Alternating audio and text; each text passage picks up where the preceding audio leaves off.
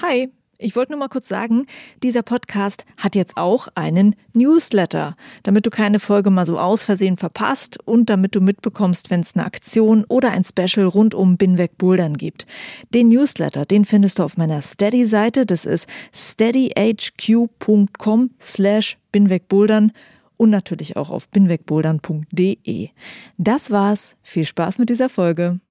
Neben der ganzen Kletter- und Vertikal- und Sport- und Outdoor-Geschichte, die ich mache, ist es ein total großes Anliegen von mir, dass die Bilder, die ich mache, egal ob Foto oder Video, halt was bewegen. Und ich glaube, das ist tatsächlich neben dem Klettern und dem Stoke eigentlich eine riesengroße Motivation, warum ich überhaupt mich dafür entschieden habe, Fotograf und Filmemacher zu werden, weil es mir total wichtig war, Leute, die ein Anliegen haben, darin zu unterstützen, sichtbarer zu sein. Hi und willkommen zu Folge 82 von Binweg Bouldern. Ich bin Juliane Fritz und mein Gast in dieser Folge ist Kletterfotograf und Filmemacher Hannes Tell.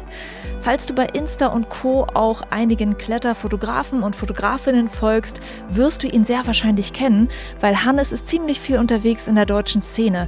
Er fotografiert Athletinnen und Athleten bei ihren Erstbegehungen am Fels. Er ist bei DAV-Wettkämpfen mit der Kamera im Einsatz und auch bei vielen anderen Szene-Events unterwegs. Ich wollte gerne mal mit ihm über die Kletterfotografie reden. Wie läuft die Arbeit in diesem Job ab? Kann man rein von der Kletterfotografie leben? Und wie eben schon gehört, wirst du auch viel über Hannes ganz persönliche Motivation hören, warum er Fotograf geworden ist und warum er nicht seinen zuerst eingeschlagenen Weg gewählt hat. Hannes hat mal Physik studiert und hat eine Weile am Potsdam Institut für Klimafolgenforschung gearbeitet. Das Thema Klimakrise und Nachhaltigkeit ist aber weiterhin ein Teil seiner Arbeit als Fotograf. Und noch ein Hinweis vorab, vielleicht kennst du Hannes eher unter dem Namen Hannes Kutzer. Aber der Hannes hat sich gerade umbenannt in Hannes Tell, also selber Typ, anderer Name. Viel Spaß mit diesem Interview, Teil 1 wohlgemerkt, Teil 2 dann in der nächsten Folge.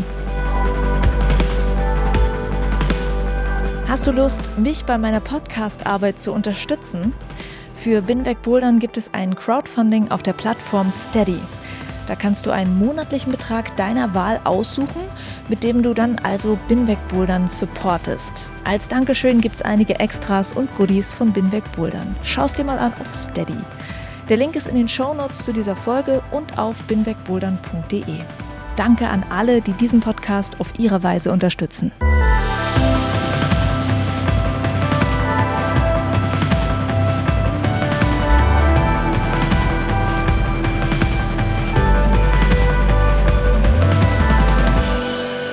Hallo Hannes. Hi Jana, grüß dich. Hannes, erster Hinweis an dich. Es gab eine Hörerin, die gesagt hat, dieses Interview darf sehr gerne sehr lange sein, sehr lang sein, weil sie super daran interessiert ist, was du zu erzählen hast. Also lass laufen. das ist sogar eine meiner geheimen Fähigkeiten, glaube ich. Das ist sehr gut. Hannes, ich würde erstmal mit äh, unserer persönlichen ersten Begegnung reinstarten ins Interview. Und zwar habe ich dich zum ersten Mal beim Women's Bouldering Festival in Fontainebleau getroffen. Und du hast damals einen Film über das Festival gemacht. Und ich erinnere mich, dass du gesagt hast, dass du damals tatsächlich das erste Mal in Fontainebleau warst. Aber du hast nur gearbeitet dort für den Film und warst gar nicht bouldern. Wenn man diese Sache, die man liebt und so gerne fotografiert, dann selber eigentlich gar nicht machen kann, warum macht man diesen Job dann eigentlich so gerne, das mit der Kletterfotografie und Filmografie? Tja, ich glaube, das ist ähm, Story of my life. Das ist, glaube ich, wirklich die Geschichte meines Lebens. Aber du kannst wahrscheinlich eine Köchin oder Koch fragen und die werden sagen, dass es auch total okay ist zu kochen und nicht alles auch selber zu essen. Ich glaube, für mich ist es total wichtig, dass geklettert wird. Meine Faszination, meine Leidenschaft fürs Klettern ist halt so groß, dass es mir auch manchmal einfach egal ist, ob ich selber klettere. Also manchmal sicher oder spotte ich und es ist total okay, ähm, nicht selber zu klettern. Und wenn gutes Klettern passiert, dann ist es egal, ob das vor oder hinter der Kamera passiert. Für mich. Das ist auf jeden Fall gut zu hören. Also nicht, dass du dann manchmal abends deprimiert da rumsitzt, deine Fotos sichtest und denkst so, oh mein Gott, was habe ich den ganzen Tag gemacht? ich weine, ich weine ständig. Noch etwas äh, eher melancholisches. Ähm, ich persönlich finde ja, dass Bilder etwas melancholisches haben können, weil sie zeigen oft etwas, das für einen eigentlich nicht erreichbar ist, weil es an einem anderen Ort ist oder weil es ein einzigartiger Ausschnitt aus einem Geschehen ist, weil es schon vorbei ist. Ist das ein Gefühl, was du auch mit Bildern verbindest oder ist es was ganz anderes? Hm, ich glaube, es ist total schwer zu sagen, ob das sich jetzt Melancholie bezeichnen lässt oder nicht. Ich glaube, total viele Leute, die Klettern fotografieren, und für mich ist es total egal, ob jemand damit Geld verdient oder nicht. Die Motivation kann ja eine ganz, ganz andere sein. Ob das jetzt die Melancholie ist, ob das das spezielle Auge ist, was man anderen Leuten quasi verleiht, indem man selber ein Foto und eine Perspektive wählt. Ich glaube fast, dass es völlig egal ist, welches Gefühl dich dazu bewegt, ein Bild zu machen. Am Ende ist es eine Situation, wo du sagst, die ist es wert, festgehalten zu werden.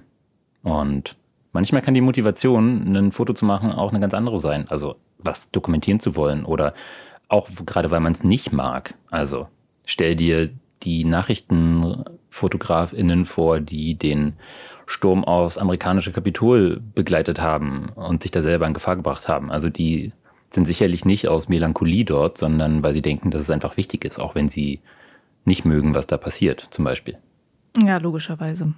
Also es gibt natürlich unterschiedliche Arten von Fotografie.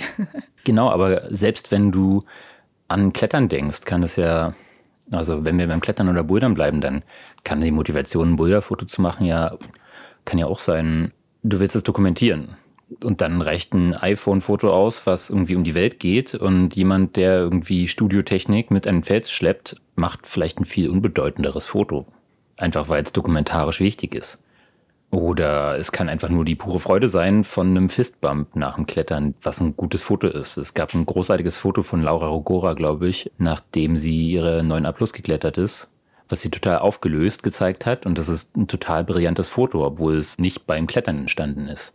Und das ist trotzdem ein großartiges Kletterfoto. Deswegen glaube ich, darf man das Genre nicht, äh, nicht so in eine Box packen. Kannst du denn sagen, warum das Bild dein Medium ist, in dem du dich ausdrücken möchtest?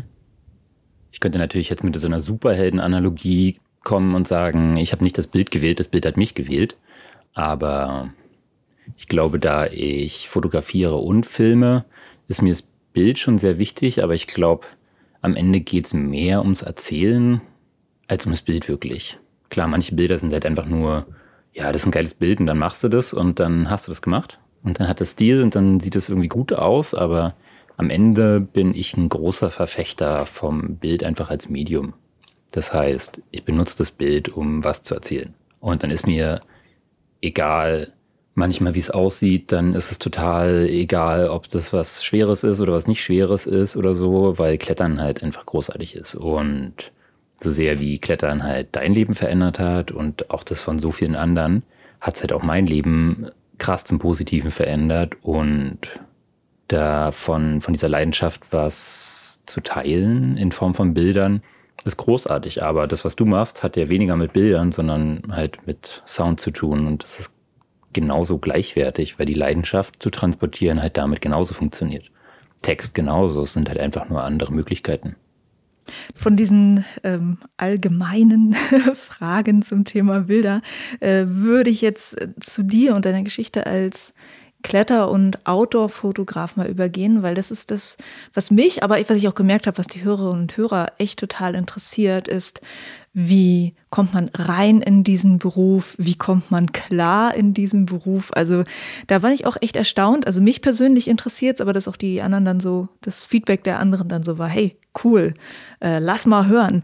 Du gehörst ja zu den erfolgreichen Fotografen in der deutschen Kletterszene, bist zum Beispiel oft bei DAV-Wettkämpfen, du machst Bilder für einige Outdoor-Brands und du hast ja auch irgendwann mal als Amateur angefangen und hast dir auch die Sachen, soweit ich weiß, selber beigebracht. Erzähl uns mal von deinem Weg. Also wie ging das los mit dem Fotografieren? Puh, ähm, auf so eine Frage hätte ich natürlich auch gut vorbereitet sein können, aber ich glaube, Angefangen hat das Fotografieren bei mir am Ende der Schulzeit und war irgendwie eigentlich relativ unbedeutend. So richtig Fahrt aufgenommen hat das Fotografieren tatsächlich erst als ich nach der Schule angefangen habe zu studieren. Ich habe als Fahrradkurier gearbeitet und fand es irgendwie cool, die Emotionen, die beim Fahrradkurierfahren dabei sind, damit aufzunehmen. Und habe einfach irgendwann gemerkt, dass Klettern, was ich irgendwie mache, seitdem ich, weiß nicht, 16, 15 bin, dass da irgendwie total viel zusammentrifft und hat dann einfach aus Spaß irgendwann einfach die Kamera mitgenommen. Und das hat sich wie ganz viele wertvolle Sachen so ein bisschen ins Leben eingeschlichen, bevor man so richtig merkt, dass es irgendwie was bedeutet. Und das war dann relativ für jemanden, der mit Kunst oder zumindest mit Fotografieren sonst nichts am Hut hat, halt eine relativ steile Lernkurve, halt über zehn Jahre vielleicht, die ich immer die Kamera hier und da mitgenommen habe, wie wahrscheinlich so viele andere auch. Und dann gemerkt hat, dass es manchmal einfach genauso cool ist, ein Bild vom Klettern zu machen, wie selber zu klettern. Und das ist vielleicht eine Entwicklung, ja, die einem auch viel über sich selber erzählt, dass man halt es irgendwie wichtig findet, irgendwie seine Leidenschaften zu transportieren, ohne dass man jetzt gleich so ein Sendungsbedürfnis für alles irgendwie haben muss, was man macht so.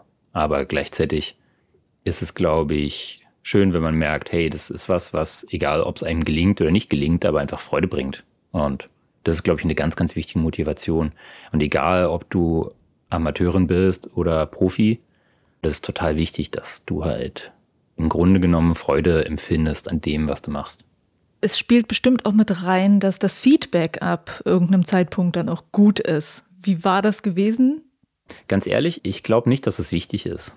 Zumindest kann ich von mir erzählen, dass es mir nicht wichtig war. Und es ist zwar nett, weißt du, wenn du was kochst, dann ist es zwar cool, wenn es den anderen Leuten auch schmeckt, aber wenn es dir schmeckt und den anderen ich weiß nicht, wenn es dir großartig schmeckt, dann ist dir vielleicht weniger wichtig, ob es den Geschmack der anderen trifft, weil du irgendwie für dich gefühlt was erreicht hast. Und ich glaube, das Gefühl, was zu realisieren, was du im Kopf hast oder was du siehst und das dann transportieren zu können, das gibt dir ein genauso großes Gefühl von Empowerment, was es mir irgendwie gibt, einen Crimp zu halten. Also ich bin mega schlecht in Crimps. Ist genau nicht mein Stil, aber mhm. sagen wir einen Sloper. Und dann, da hat man Lust drauf, man macht es, man sieht es hält und es ist cool und es ist so, wie man es sich vorgestellt hat oder anders oder besser. Und ob irgendwer anders den Move gut findet oder nicht, pff, sorry, aber also ist mir völlig Latte. Und das ist, glaube ich, was, was total wichtig ist, dass man es nicht für andere macht. Und wenn du was gerne machst und dir das ein gutes Gefühl gibt, hey, dann mach's halt. Aber irgendwann kam ja dann auch der Step, weil wenn man das Ganze professionell macht, dann muss man ja ab irgendeinem Zeitpunkt auch auf Bedürfnisse anderer eingehen, die etwas von deinen Fotos haben wollen, die das irgendwo ähm, abdrucken wollen. Erinnerst du dich an die ersten Schritte, wo du wirklich so offiziell mal als Fotograf unterwegs warst im Kletterbereich? Was war das für ein Job gewesen? Wie bist du daran gekommen?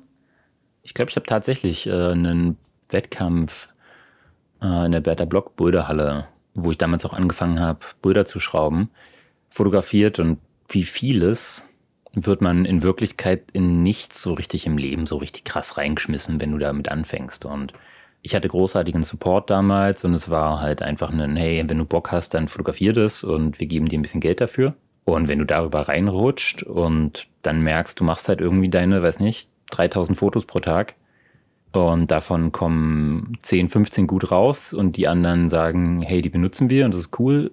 Da stellt, wenn du anfängst, stellt selten, stellen die anderen irgendwie große Ansprüche. Du okay. fängst ja nicht an und dann sagen Leute, ja, und das machen wir jetzt ein zehn Tage langes Shooting irgendwo und wir geben dir die Liste und das musst du quasi erfüllen. Also ich glaube, das passiert mhm. nur super selten, dass Leute so von 0 auf 100 in irgendwas richtig reinrutschen. Also ich glaube, wenn du wirklich Ambitionen hast, das zu machen, dann, ja, hey, wie bei so vielen, dann bist du eigentlich your own worst critic. Dann ist das kritische Element, das bist eigentlich immer du. Und du siehst nachher in den Fotos häufig mehr als die anderen. Und ich kann mich, also ich will nicht sagen, dass ich mich an jedes meiner, weiß ich wie vielen Fotos irgendwie erinnern kann, wenn ich pro Jahr irgendwie, weiß nicht, zwischen 150 und 350.000 Fotos mache. Dann kann ich mich natürlich nicht an jedes Foto erinnern, aber die meisten Fotos, die ich gemacht habe, wenn ich die sehe, kann ich mich tatsächlich dran erinnern und weiß noch genau, worüber ich mich an diesem Foto geärgert habe, weil das oder das oder jenes Detail nicht stimmt.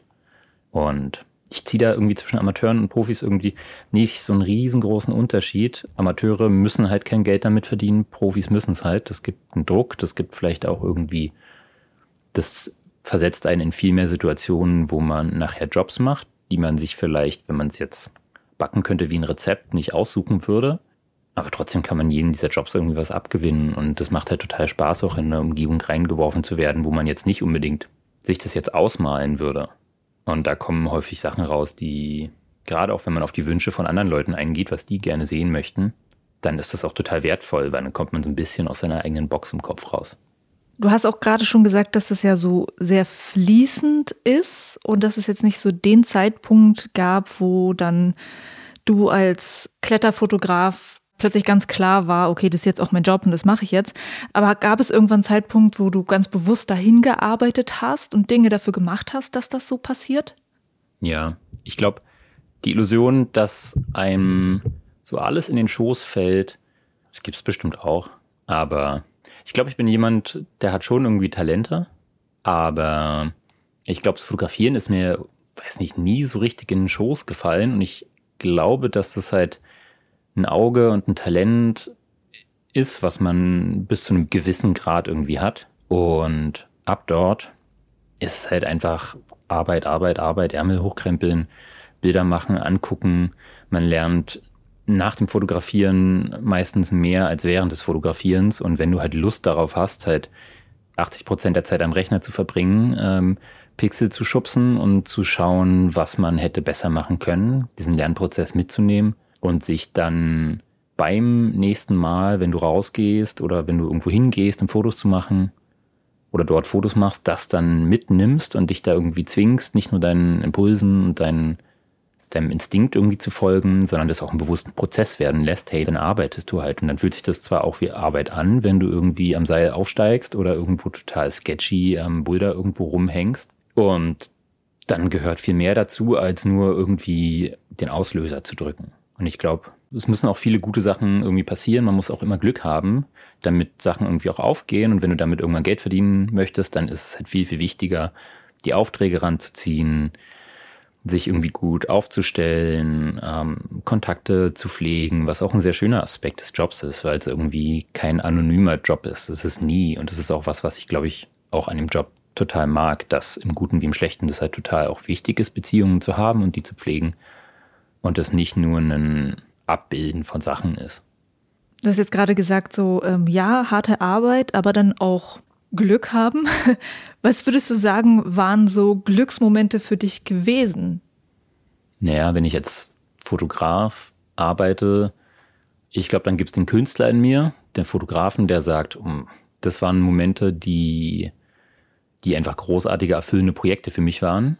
Und dann gibt's den äh, Fotograf, Unternehmer, der irgendwie sagt, hey, das war super wertvoll für dich, weil es dich unternehmerisch als Freelancer vorangebracht hat. Und fotografisch auf der Seite kann ich sagen, dass halt großartige Erstbegehungen mir einfach Spaß machen, egal ob nie jemand nachher das Bild abkauft. Und ob das Stefan, also Stefan Vogt, ist, der als erster Berliner die Action Direct klettert, auch wenn ich nachher beim Cent nicht dabei war, aber ihn auf Teilstücken begleiten zu können, war damals einfach fantastisch. Jetzt in ein bisschen neuerer Zeit halt Boulder First Ascents oder quasi in größeren Wänden Erstbegehungen zu fotografieren und zu filmen, ist ein unglaubliches Privileg, wo ich nicht danach frage, ob mir das jemand abkauft, wo einfach der Künstler in mir sagt und der Kletterer, das muss einfach gemacht werden und es ist toll dabei sein zu können. Und wenn danach das Bildmaterial abgenommen wird, dann bin ich happy. Aber dann ist es nicht so, womit ich reich werde, sondern im Gegenteil, was, was ich, wenn ich Glück habe, refinanziert irgendwie. Gianni Clement, der im Avastal, also Magic Wood, stilvoll Talent als eigentlich 42 oder 45 Kletterzug, Boulder-Route mit 80, 80 plus, je nachdem, wer das vielleicht mal wiederholt, gemacht hat. Das ist mega cool, das fühlt sich bedeutend an. Gleichzeitig kann ich halt als Unternehmer oder als Freelancer, kann ich halt sagen, hey, die wirklich wichtigen Sachen sind die, wo nachher irgendwie Material rauskommt, was mich halt weiterbringt. Ob das jetzt Arbeit für einen Alpenverein ist, ob das Arbeit für die Kletterhallen ist, ob das jetzt für andere Firmen im Kletterbusiness ist, dann ist sicherlich irgendwie damals ein First Ascent, den ich für einen Black Diamond Athleten, für den Daniel Jung gemacht habe, oder mit dem Daniel Jung sicherlich bedeutender für mich als Freelancer, obwohl es auch als Künstler großartig war. Aber ich glaube, da kann man ganz gut unterscheiden, dass es immer verschiedene Aspekte gibt. Wie ist denn das, wenn du so Leute begleitest, wenn sie versuchen, Erstbegehungen zu machen? Ist man dann da so ganz close mit denen? Das, ich weiß gar nicht genau, wie eine Hörerin das auch ähm, formuliert hatte. Ich glaube, sie wollte auch direkt wissen, ob man so richtig eine ganze Weile lang dann Kletterer oder Kletterin begleitet auf ihrem Weg. Ist man da irgendwie immer mit dabei? Wie läuft sowas ab? Ja, ich glaube, zum Beispiel mit dem Schweizer Martin Keller habe ich jetzt schon ein paar Jahre, glaube ich, eine Freundschaft. Und das passiert auch manchmal, dass ich mit ihm am Blog sitze, ohne dass ich fotografiere, einfach weil es großartig ist, wie er projektiert und weil ich da super viel einfach von mitnehme. Und tatsächlich, glaube ich, wenn es ums Klettern geht, dann empfinde ich das, glaube ich, schon als eines meiner Privilegien, dabei zu sein. Es ist auch eine Entscheidung von der Athletin oder dem Athlet, dass sie mich in diesen Space mit reinlassen, gerade wenn sie projektieren.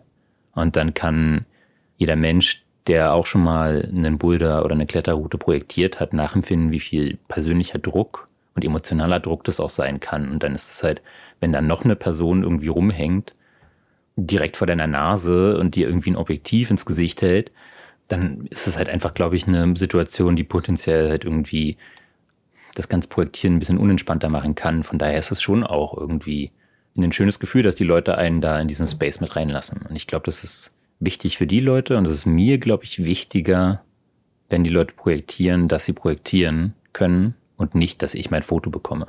Weil am Ende geht es halt nicht darum, dass die Leute fürs Foto klettern. Mhm. Und wenn man bewusst irgendwie was produzieren möchte und sagt, hey cool, du hast was, bist was mega cooles für dich geklettert oder, also egal, ob das jetzt eine 5a, 7a, 8a, 9a ist oder ob das halt irgendwie ein 6C Boulder ist oder ein 8C Boulder, hey, wenn es für dich was bedeutet, dann ist das schon mal was. Und dann kann man, glaube ich, von jedem Klettern irgendwie, egal wie schwierig, kann man ein cooles Bild machen.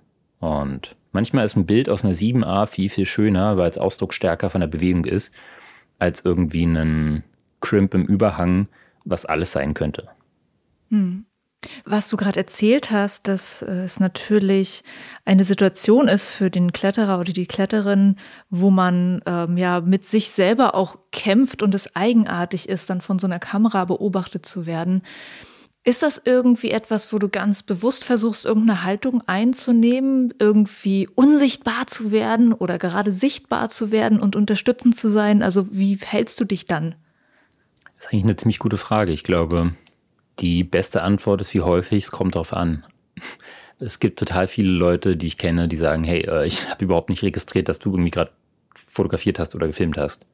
Weil sie einfach, sobald sie projektieren, den Schalter auf Project Mode legen und dann geht's halt los. Und bis zu dem Augenblick, wo sie den Top-Out schaffen oder die Ketten klippen oder die bis zu dem Augenblick, wo sie potenziell einfach fallen, schon wieder zum ersten, zweiten, hundertsten Mal vielleicht. Bis zu dem Augenblick registrieren sie halt gar nichts. Und das ist, ist cool, weil dann machst du einfach dein Ding und solange du den Leuten halt nicht mit deinem Fuß irgendwie an der Wand auf dem Griff stehst, ist halt völlig Wurst. Und wenn ich merke, dass es halt vielleicht einfach für die Konzentration jetzt gerade irgendwie wichtig ist, hey, dann ähm, gehe ich halt aus dem Blickfeld, weil den Zug außerhalb des Goes irgendwie möglicherweise, wenn es ein Send-Go ist, halt wenn ich merke, hey cool, es läuft gut, dass der Rhythmus passt irgendwie, die Person sieht irgendwie jetzt am Seil noch gar nicht gepumpt aus und es läuft irgendwie viel besser als im letzten Go, hey, dann mache ich mich aus dem Weg, weil das Bild halt nicht wichtig ist. Weißt du, dann können wir das immer noch eine halbe Stunde später produzieren, den Move. Und dann ist es natürlich auch für mich irgendwie natürlich die positive Geschichte zu erzählen, hey, die Route wurde heute geklettert und ich war beim Cent dabei und wir haben das Foto danach geschossen, als zu sagen, hey, ähm, sorry, ich habe leider auf dem Kruxgriff gestanden. weißt du? ja. Wie oft kommt das vor, dass man das im Nachhinein macht? Weil natürlich, das, wie das immer bei so vielen Sachen in den Medien ist, man denkt immer, alles ist live und genauso, wie es vor der Kamera zu sehen ist. ähm, wie oft passiert das, dass man das im Nachhinein noch fotografiert oder dreht? Ich könnte jetzt natürlich sagen, selbst wenn es live ist und die Leute wissen, dass die Kamera da ist, wie echt ist es dann? Gerade in diesen Social-Media-Zeiten in Instagram- und TikTok-Zeiten, ich habe ein ganz eigenes Verhältnis zum Thema Live. Und vielleicht fühlt sich was, was todesproduziert ist, nachher vielleicht emotional viel echter an, als was, was total gepost eigentlich live gestreamt wird. Also das sagt der Künstler in mir, aber am Ende, klar, manchmal ist es sogar schöner, wenn ein Bild im Nachhinein gemacht wird, weil wenn das Bild beim Send, beim Go entsteht, dann probiere ich tatsächlich häufiger irgendwie fly on the wall zu sein und nicht den Leuten im Weg rumzustehen. Dann mhm. nervt es mich auch tierisch, wenn die Leute sich einfach so krass ausbreiten, wenn die ganze Umgebung irgendwie aussieht wie ein Schlachtfeld, nur weil die Leute halt gerade sich so ein bisschen ausgebreitet haben und ähm, das Achso, halt du meinst auch, äh, auch die Leute, die unten stehen und Genau, die Leute, die unten ja. stehen, da gibt's irgendwie, dann sieht es viel, viel unruhiger aus und ich mag halt irgendwie nicht so gerne Sachen wegzuretuschieren. Klar, wenn irgendwie am Rande eine Person steht, die ich nicht gefragt habe, ob es der irgendwie was ausmacht, wenn sie auf dem Foto ist oder so, ja, das lässt sich dann easy wegretuschieren. So, und das finde ich dann auch wichtig, irgendwie die Konzentration auf dem, was ich mit dem Foto sagen will, auch zu lassen.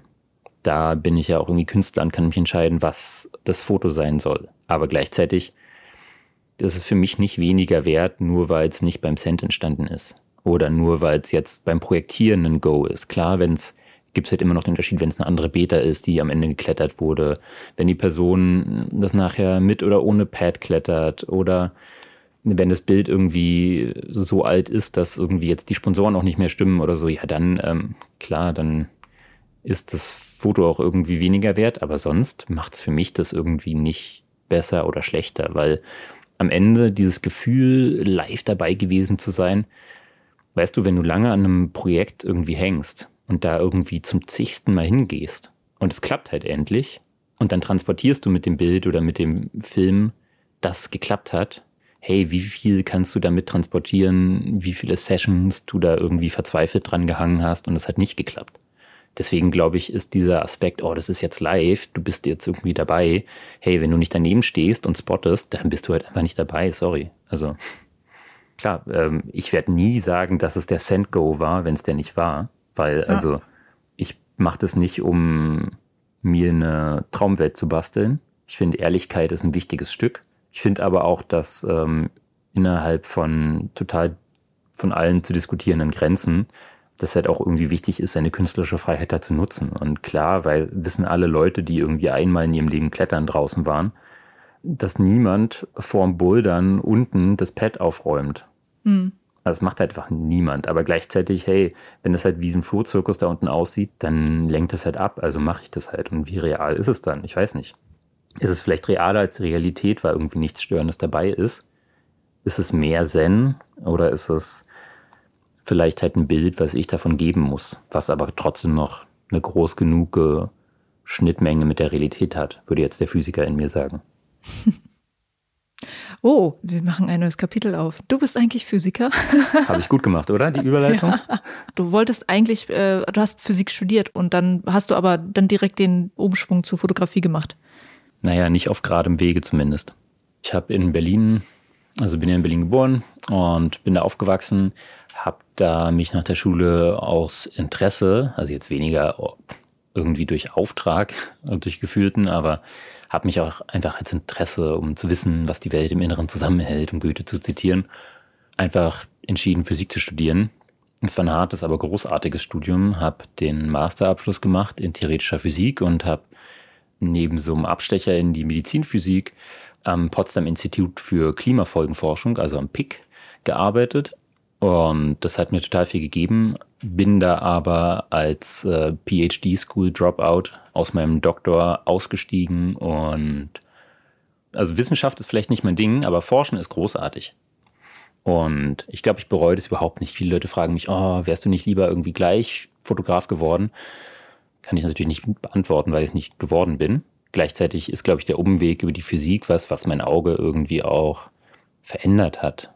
So sehr, wie du als Physiker irgendwie darauf trainiert wirst, und geschult wirst, einfach Formen und Pattern zu erkennen, Geometrien und Muster.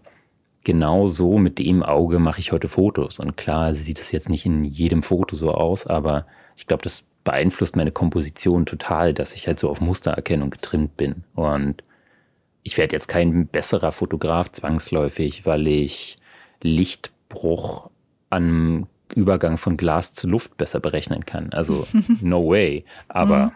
gleichzeitig ist das, was ich quasi in diesem Physik-Bootcamp mitgenommen habe, ist was, was ich total als Zugehörigkeit fühle. Und das ist nichts, was auf einmal irgendwie einen Bruch in meiner Vita darstellt. Auch wenn ich aus der Forschung rausgegangen bin, auch wenn ich rausgegangen bin aus dem PIC, also aus dem Potsdam Institut für Klimafolgenforschung, glaube ich trotzdem, dass, und das ist ein starker Anspruch neben der ganzen Kletter- und Vertikal- und Sport- und Outdoor-Geschichte, die ich mache, ist es ein total großes Anliegen von mir, dass die Bilder, die ich mache, egal ob Foto oder Video, halt was bewegen und dass ich mit dem, was ich produziere, halt die Welt nicht schlechter mache.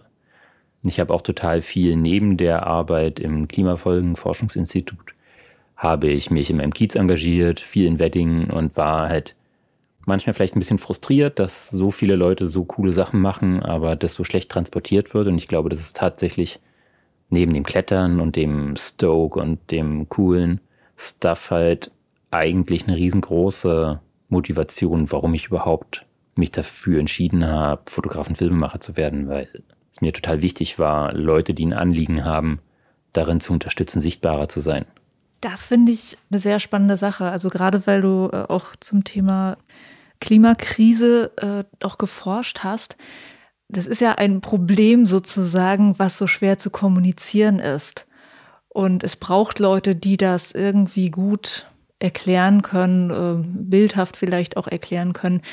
Inwiefern denkst du denn, kann Fotografie sowas erzählen und erklären? Und inwiefern kannst du das? Ich kann dir eine ganz einfache Suggestiv-Gegenfrage stellen. Wie viele Leute werden ihr Verhalten was zum Beispiel Klima angeht, aber es können ja ganz viele andere gesellschaftliche oder naturwissenschaftliche Probleme sein. Wie viele Leute werden ihr Leben verändern und ihr Verhalten, nur weil sie wissen, auf zwei oder drei Nachkommastellen noch genauer, wie wahrscheinlich das ist, dass im Jahr 2100 die Temperatur zwei, drei, vier, fünf Grad wärmer ist. Ich glaube, den Impact, den Forschung hat, den muss sie unbedingt benutzen. Ich glaube, den Impact, den Forschung und Wissenschaft haben können, der kann aber viel, viel größer sein, wenn er gut kommuniziert wird. Dafür muss er natürlich korrekt sein, aber dafür muss er auch den Leuten was zugänglich machen, was sie sonst eigentlich nicht als zugänglich empfinden. Und ich will nicht, dass die Leute jetzt anfangen, alle Paper zu lesen und die Veröffentlichungen und pipapo, weil da siehst du halt am Ende wirklich nicht durch. Du musst es halt studiert haben, um es im Detail wirklich richtig verstanden zu haben. Alle Leute wissen aber, dass sich eigentlich was ändern muss. Und ich glaube, da kann zum einen das Vorleben und auch Zeigen von guten Beispielen einen riesengroßen Beitrag leisten. Weil wenn ich zeige, hey, sorry, ey, es geht nicht darum, dass du aufhörst mit allem, was du magst, sondern es geht darum, dass du Freude daran findest, einfach dein Leben nachhaltig zu gestalten. Dann mach doch mal einen Bike-and-Climb-Trip. Wenn du danach sagst, oh, ich habe jetzt aber total vermisst, dass ich X oder Y machen kann, ja, cool, dann geht es halt vielleicht nicht immer, aber die Leut, meisten Leute probieren es halt nicht anders. Und ich habe jetzt im letzten heißen Sommer, ich habe total Freude dran gehabt, irgendwie mit dem Bike draußen gewesen zu sein, in Vor-Lockdown-Zeiten, und mit dem Bike rüber hier aus Freiburg in die Schweiz zu fahren oder mit Bahn und Bike und da dann Multipitches zu klettern und wieder mit Bahn und Bike zurückzufahren. Hey, es war fantastisch. Hatte ich das Gefühl, dass irgendwas fehlt? Nein. Und ich glaube, ein Punkt, der total wichtig ist, ist, dass Leute wenn du ihnen sagst Klettertrip oder Trip in die Berge, dann denken die Leute halt automatisch viel Equipment und die Leute denken automatisch an ein Auto, einfach weil die Geschichte nie anders erzählt wird. Es wird halt nur Vanlife erzählt und es wird nie irgendwie fahr mit der Bahn, weil du dann keinen Stress hast, erzählt.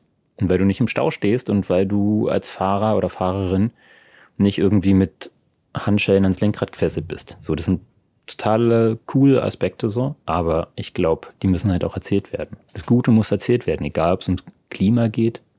Das Gute muss erzählt werden, wenn es um Empowerment geht und gute Geschichten über Klima und Social Empowerment zu zeigen und Gleichberechtigung.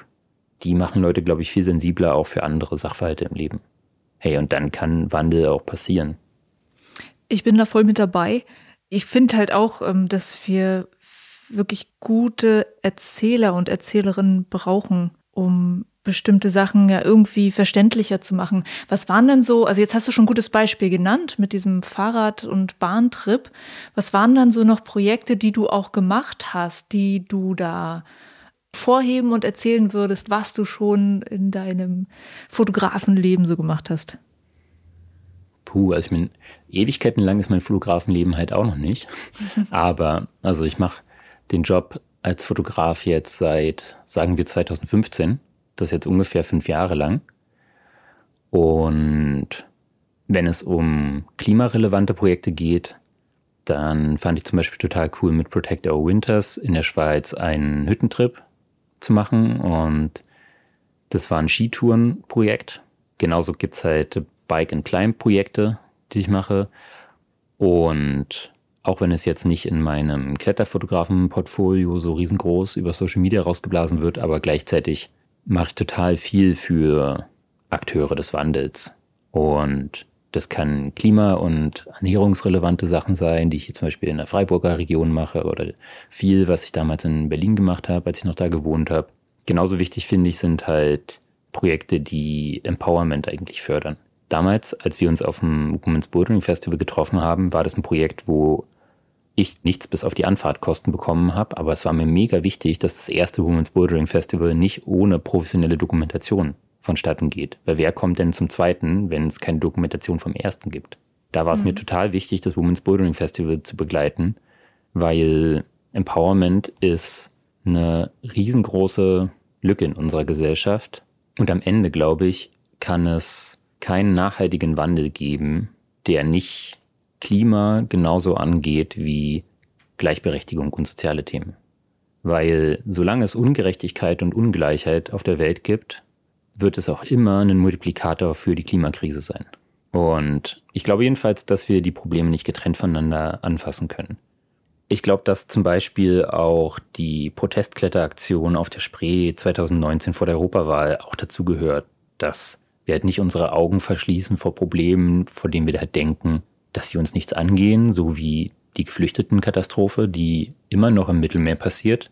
Und ich könnte nicht als Kletterfotografen, Filmemacher entspannt zum Fels gehen und denken, dass Sport die Welt verbessert, wenn offensichtliche Katastrophen direkt vor unserer Tür ablaufen.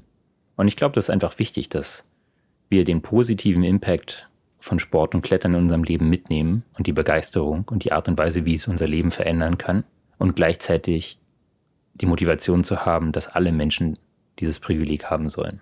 Weil wer sich nichts zu essen leisten kann, hey, der oder die kann auch nicht klettern.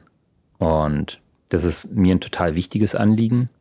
Und es ist mir ein total wichtiges Anliegen, egal wie meine professionellen Jobs laufen, das halt nicht hinten runterfallen zu lassen. Weil ich glaube, das ist total wichtig, dass wir das Gefühl haben, berechtigterweise, dass wir die Welt mit dem, was wir machen, nicht schlechter machen. Ja, ähm, kannst du diese Spreekletteraktion mal beschreiben für jemanden, der gar nicht weiß, was es ist oder war?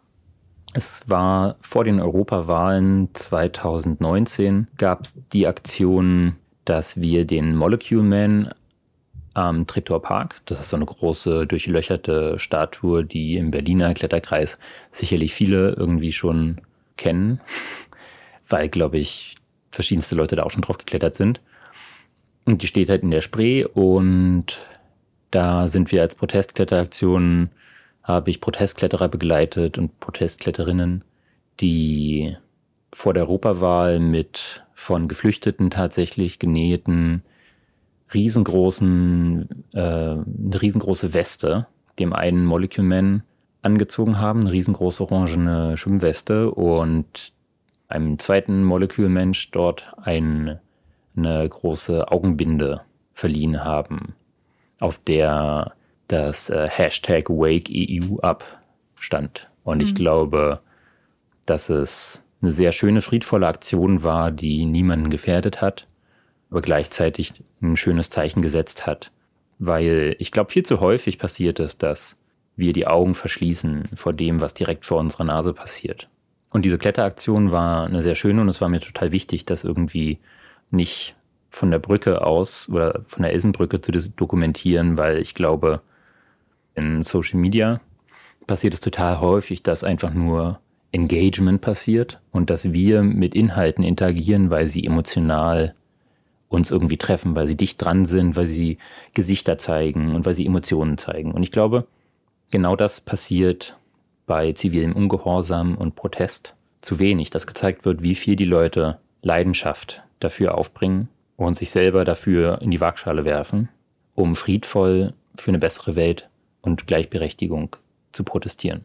Diese Perspektive zu zeigen, ist mir selber total wichtig, weil ich glaube, es lässt sich total ohne Sensationsheischerei dadurch die Geschichte viel besser erzählen. Und das ist ja, was ich eigentlich möchte.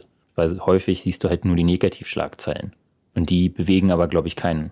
Die regen halt auf, aber selten erfahren wir dadurch mehr Solidarität. Und das ist mir eigentlich total viel wert. Mhm. Du hast auch eben gerade schon gesagt, solche Themen zu fotografieren und zu begleiten ist wichtig neben den professionellen Jobs. Wie viel kann man denn eigentlich an solchen Jobs machen, wenn du sagst, Women's Bouldering Festival, da gab es ähm, kein, kein Geld dafür, dass du den Film gemacht hast. Wie viel kannst du eigentlich solche Jobs machen und zu wie viel Prozent machst du dann andere Auftragsarbeiten, die tatsächlich dann sozusagen dir deine Brötchen finanzieren? Tja, ich glaube, die Leidenschaft zu fotografieren, das, was man transportieren will, das, was du im Herz gerne machen möchtest, das das gibt dir die Energie, da aufzustehen und irgendwie den Alpinstart hinzulegen und dich dann irgendwie Tage und Wochenweise durch die Welt zu schinden. Das ist das, was irgendwo dich motiviert. Dass die kommerziellen Jobs, die man macht, die können genauso viel Spaß machen auf eine andere Ebene. Das ist kein, oh, jetzt muss ich irgendwie Geld verdienen. Im Gegenteil, ist genauso schön. Aber halt mit einem anderen Zweck. Und da muss man halt so viele Jobs machen, dass es halt finanziell nachhaltig auch für einen ist. Gerade wenn einem Nachhaltigkeit gelegen ist, dann muss man eigentlich auch dafür sorgen, dass die Sachen, die man macht, dass die persönlich nachhaltig sind und am Ende natürlich auch finanziell nachhaltig. Weil ein Engagement, was man mit der Kamera macht, was nicht finanziell ist und sich nicht lohnt, da verschleißt das eigene Equipment ja trotzdem und dann schleppt man irgendwie 25.000 Euro im Rucksack irgendwie doch nachher mit sich rum und die gehen halt viel schneller kaputt, als würde man eine Studioarbeit machen. Von daher ist es total wichtig, dass man da halt natürlich die eigene Balance findet. Und das muss ich halt, je nachdem, wie mein Wirtschaftsjahr dann irgendwie läuft, da kommt dann irgendwie wieder der Unternehmer in mir durch. Da, je nachdem, wie das Wirtschaftsjahr läuft, kann man halt überlegen, hey, das kann ich mir leisten und da habe ich Bock drauf. Oder da habe ich irre Bock drauf, aber das kann ich mir halt gerade nicht leisten. Und da, glaube ich, bin ich irgendwie an einem Punkt in meiner Karriere, wo ich jetzt zwar davon leben kann und klar mich auch irgendwie mit einem Augenzwinkern als erfolgreich bezeichne, aber gleichzeitig kann ich mir nicht leisten, drei Jobs im Jahr zu machen und den Rest der Zeit für die Welt wertvolles Engagement zu leisten. Ich glaube, das ist ein hehres Ziel und das ist irgendwie auch, glaube ich, da, wo ich gerne hin möchte. Aber dafür ist es halt ein Prozess. Und so ist es halt immer wieder aufs Neue ein Abwägen, wie viel man sich quasi von dem Engagement leisten kann, wie viel Kraft man davon auch hat, ja, und wie viel halt Geld verdient werden muss oder darf. Und hast du da so ein, so ein Prozentzahlen oder so? Weil das war auch eine Frage, die halt wirklich häufig kam. Also wie viel macht man dann solche Jobs? Du hast ja auch gesagt, ähm, wenn du mit Kletterern unterwegs bist, kann sein, dass niemand das Foto kauft, so, ne? Also wie viel machst du diese Jobs, die deine Leidenschaft ausmachen und wie viel machst du dann auch Jobs, wo du sagst, ja, die machen auch Spaß, aber da geht es halt auch ums Geld verdienen? Ein Prozentsatz lässt sich da, glaube ich, nicht angeben, weil es ja auch nicht jeder Job mit einem genau gleichen Tagessatz bezahlt. Und wenn ich einen Job für einen bestimmten Tagessatz mache, dann kann es sein, dass ich den nächsten für einen ganz anderen Tagessatz mache, weil die Firma viel größer oder viel kleiner ist, für die ich arbeite.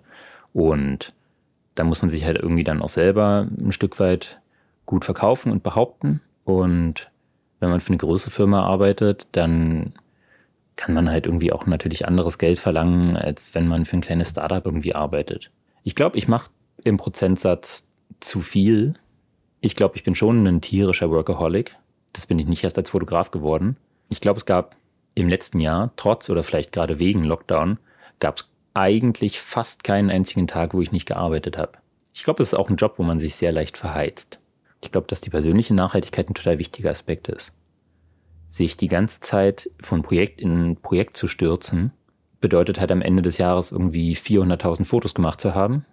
Es gibt Tage zum Teil, wo ich bei Sportwettkämpfen 12.000 gemacht habe. Einfach weil du nachher bei einem internationalen Sportwettkampf einen verkrampften Zeigefinger auf dem Auslöseknopf hast. Und wenn du dann am Ende halt 10.000 Bilder pro Tag gemacht hast, dann, ja, well, pff, irgendwer muss sich die auch angucken. Und das führt halt am Ende dazu, dass ich, glaube ich, zu wenig Ferien mache, dass ich zu wenig Zeit habe zu regenerieren. In Phasen, wo ich viel arbeite, schlafe ich zum Teil drei, vier Stunden pro Nacht und das dann über Wochen hinweg. Also es ist schon nicht irgendwie das, was über Social Media kommuniziert wird. Und das tue ich sicherlich, glaube ich, auch nicht. Weil ich meine, wer möchte schon irgendwie 70 Prozent meines Social Media Feeds sehen, der mich am Rechner zeigt beim Bilderbearbeiten oder beim Filmschneiden? Das wäre sicherlich vielleicht auch interessant, aber ich glaube, die Hälfte meiner Follower würde dann wahrscheinlich abspringen, weil sie sagt, hey, ähm, ist zwar cool zu wissen, aber ich arbeite ja auch. Und ich glaube, das ist total wichtig, da irgendwie mehr, mehr für sich selber auch irgendwie nachher rauszuholen. Und gleichzeitig kann man sich halt selber nur sehr schwer aussuchen. Also am Ende sage ich halt wahrscheinlich nirgendwo Nein, wenn Buchungen und gleichzeitig coole freie Projekte angefragt werden oder sich ergeben. Und dann musst du dich zweiteilen. Ja, genau, und das passiert auch meistens. Und dann kann es sein, dass ich irgendwie von einem gebuchten Job komme und da irgendwie mit Sonnenuntergang im Sommer fertig bin, 22, 23 Uhr, 300 Kilometer weiterfahre oder 400 und dann nächsten Morgen vorm Sonnenaufgang um drei, vier irgendwie aufstehe oder um fünf, wenn ich Glück habe. Und dann geht's weiter halt mit einem coolen freien Projekt, weil das einfach jetzt gerade ist und weil die Conditions stimmen und dann muss es halt sein. Und dann fragt halt niemand, ob man gerade den Schlaf braucht nach einem zwölf Stunden Arbeitstag, sondern dann geht's halt weiter. Und es geht genauso weiter, halt bis die Projekte oder Jobs halt weg sind. Oder bis halt irgendwie jetzt gerade dann Herbst wird oder Winter wird. Und dann fängt die Skitourensaison an. Hey, dann ähm, bin ich total stoked und psyched, halt auf die Skier zu kommen und Touren zu gehen. Also es gibt halt immer was zu tun. Und da sich dann irgendwie im Rhythmus irgendwie zurückzunehmen, zu sagen, hey cool, jetzt nimm dir aber mal eine Woche frei, fahr mal nach Hause und nimm mal die Seile auf, leg die mal in die Ecke und chill mal. Das ist halt total wichtig. Auf jeden Fall. Ähm, hast du so das Gefühl, dass es sich für dich auch in eine Richtung entwickeln kann, dass es weniger Tage gibt, an denen du drei Stunden schläfst? Ja, ich glaube schon. Wenn ich den Glauben nicht hätte, dann müsste ich tatsächlich was Krasses ändern. Das ist, glaube ich, auch ein Faktor, der irgendwie zeigt, dass ich halt, glaube ich, immer noch auf der Reise bin oder auf dem Weg dazu, richtig etabliert zu sein, weil ich glaube, so viel zu arbeiten ist halt auch nicht gesund. Und das kann man auch nicht ewig machen. Und das ist tatsächlich irgendwie eine Motivation, einfach größere Arbeit zu machen und für größere Kunden zu arbeiten. Nicht, weil ich dann mehr Geld habe, sondern weil ich am Ende mehr Zeit habe. Das glaube ich, wenn ich ehrlich bin, die Motivation, gerade sich irgendwie auch von den Jobs, die ich mache, irgendwie weiterzuentwickeln. Und das bedeutet halt, man hat immer eine Handvoll richtig guter Jobs und muss halt einfach schauen, dass diese Handvoll irgendwie ausgeweitet wird. Der Rest sind halt kleinere Jobs, wo man dann halt irgendwie für weniger Geld arbeitet, aber wo es dann halt häufig auch Projekte sind, wo ich sage, hey, das ist ein wahnsinnig cooles Startup, mit denen muss ich halt einfach arbeiten, weil die einfach fantastisch sind und weil es auch dann die Grenze manchmal verschwimmt zwischen Engagement und bezahlter Arbeit. Und dann weiß ich genau, hey, wenn es ein richtig gutes Startup ist, die haben eine voll gute Idee, die machen die Welt mit ihrem Produkt besser. Mann, hey, dann brauchen die halt irgendwie auch, wenn es nicht so gut bezahlt ist, brauchen die halt aber trotzdem eine gute Außenwirkung am Ende ist das ja irgendwie auch ein Luxus, den man sich als Freiberufler halt nehmen kann und muss, dass man halt selber seine Preise festlegt. Mhm. Was sind das eigentlich für Firmen, für die du arbeitest, die so ganz weit weg sind vom Thema Klettern und Nachhaltigkeit? Also nur um mal so eine Idee zu kriegen, was du sonst so machst. Ich mache auch eine große Bandbreite an Zeitschriftengeschichten. So, wenn die Firmen dann nicht mit Klettern zu tun haben, dann haben sie halt vielleicht mit Skifahren zu tun oder mit Wandern. Dann ist es halt das Alpin-Magazin oder das Outdoor-Magazin oder das Klettern-Magazin, was ja im gleichen Verlag erscheint. Oder das Trekking-Magazin. Oder am Ende spielt sich schon, glaube ich, die größere Hälfte von dem, was ich mache, jetzt im Outdoor-Business quasi ab. Ob das jetzt ein Kletterfilm für Black Diamond ist, okay, das ist dann halt direkt meine Kernkompetenz. Ja, super. Also das feiere ich natürlich dann irgendwie total. Aber gleichzeitig, wenn es dann Arbeit für die Skifirma ist, dann ist es ja auch irgendwie outdoorig und dann ist, ist es ja auch im Dunstkreis. Genauso gibt es Arbeiten, die ich mache, die halt zum Beispiel für den Tourismus sind. So, das hat ja auch eigentlich was mit Outdoor, Recreation und Freizeitgestaltung mhm. zu tun. Also es ist nie so ganz weit weg. genau, viel, was ich mache, ist nicht so fürchterlich weit weg.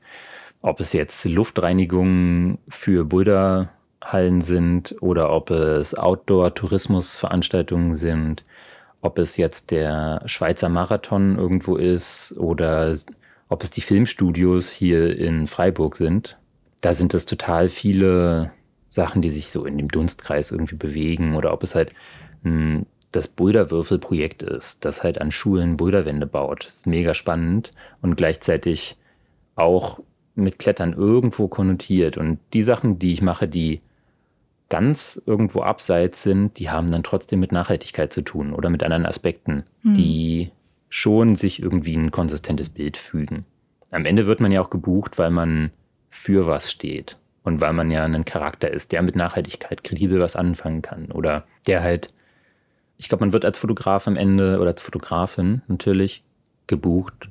Zum einen, weil du natürlich fotografisch, technisch, ästhetisch irgendwie gute Bilder machst. Zum anderen aber auch, weil du als Charakter einfach kredibel bist. Die wenigsten Fotografinnen und Fotografen, die klettern, shooten, klettern selber nicht. Weil du halt eine, ein Verständnis haben musst von dem, was passiert, was auf den Bildern ist, damit du es für die Leute, die es nachher sehen, kredibel abbilden kannst. Es gibt fantastische Beispiele von Social Media Accounts, die so schräge Darstellungen von Klettern aufpicken und die halt irgendwie Bilder zeigen, wo mit Klettern geworben wird, wo die Leute irgendwie sich selber mit einem falsch eingehängten Tuber abs abseilen gerade und du weißt genau, hey, das hängt irgendwo als Plakat rum und wirbt für eine Versicherungsfirma oder für eine Tourismusfirma dabei kannst du das halt eigentlich irgendwie nicht bringen. Und deswegen glaube ich, das ist total wichtig. Am besten doch so Mensch reingefotoshoppt in die Wand. Genau, immer, immer. Und ich glaube, immer wenn Leute, die von der Materie irgendwie nichts verstehen, das trotzdem filmen oder fotografieren sollen, dann kann entweder passieren, dass es furchtbar großartig aussieht, weil es einfach ein komplett neuer Blick auf was ist, oder dass es furchtbar, furchtbar aussieht. Und dazwischen gibt es, glaube ich, im Gegensatz zu vielen anderen Aspekten wenig Grund, der abgedeckt wird. Und von daher, ja, ich glaube, es ist total wichtig, irgendwie auch als Person kredibel zu sein und ist halt auch ein riesengroßer Part meines Jobs. So, ein abruptes Ende. Das war Teil 1 vom Interview mit Hannes Tell und Teil 2 kommt in der nächsten Folge. Falls du zu den Steady-Supporterinnen und Supportern von Binweg Bouldern gehörst und Fragen für Hannes geschickt hast, die Antworten darauf sind dann in Folge 2 zu hören. Also bis dahin. In den Shownotes findest du natürlich auch Links zu Hannes im Netz und da kannst du dir auch direkt seine Bilder angucken und auch das Video vom Women's Bouldering Festival, über das wir geredet haben. Vielen Dank dir fürs Zuhören. Julian, mein Name. Und ich hoffe, dass du inzwischen vielleicht auch mal wieder weg warst bouldern, weil so langsam tut sich ja was in diesen Corona-Zeiten.